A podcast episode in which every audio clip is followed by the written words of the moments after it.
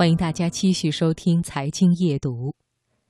美国人老金用了十几年的时间，终于把中国煎饼推广到了纽约。在这期间，他也经历了很长时间的等待与磨练。在生活当中，其实我们都尝过等待的滋味。很多时候，等待是一种无奈的选择，也是一种痛苦的煎熬。等待之路注定是一条艰辛曲折而又充满未知的旅程。那么，等待为什么这么痛苦呢？好，接下来再听你听这篇文章：为什么等待如此痛苦？作者岑荣，选自《深圳商报》。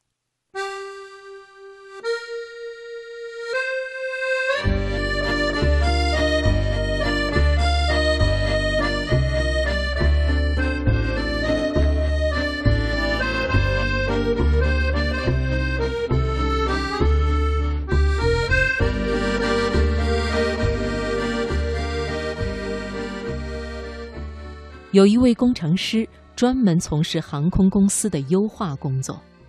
有一天，他注意到一个问题：一些环形行李传送带距离某些到达口很近，而另外一些传送带则距离到达口很远。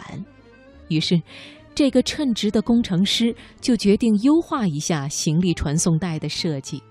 让每趟航班上的行李可以被运送到距离飞机降落地点最近的传送带上。在这一优化方案实施之前，乘客下飞机要走很长一段路，他们的行李也会在传送带上待很久。可是实施新的方案后，传送带距离飞机的降落地点很近。人们不需要走多远就可以到达传送带，在那里等待领取他们的行李。但是，让航空公司万万没有想到的是，人们非常反感这个新方案，因为他们不得不把时间花费在原地不动的等待行李上。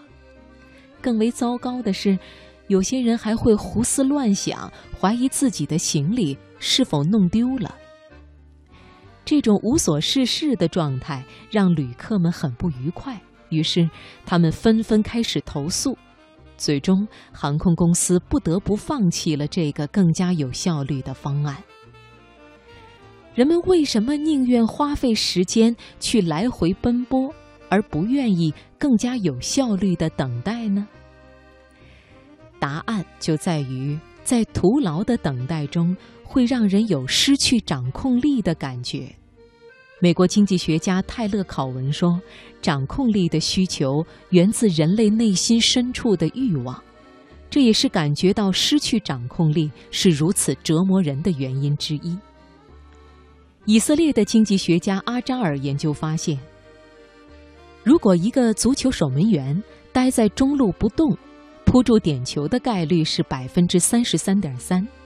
扑向左右两侧的概率分别只有百分之十四点二和百分之十二点六，但是事实上，守门员守在中路不动的概率极低，其原因就是飞起身来扑向一侧更让人觉得具有掌控力。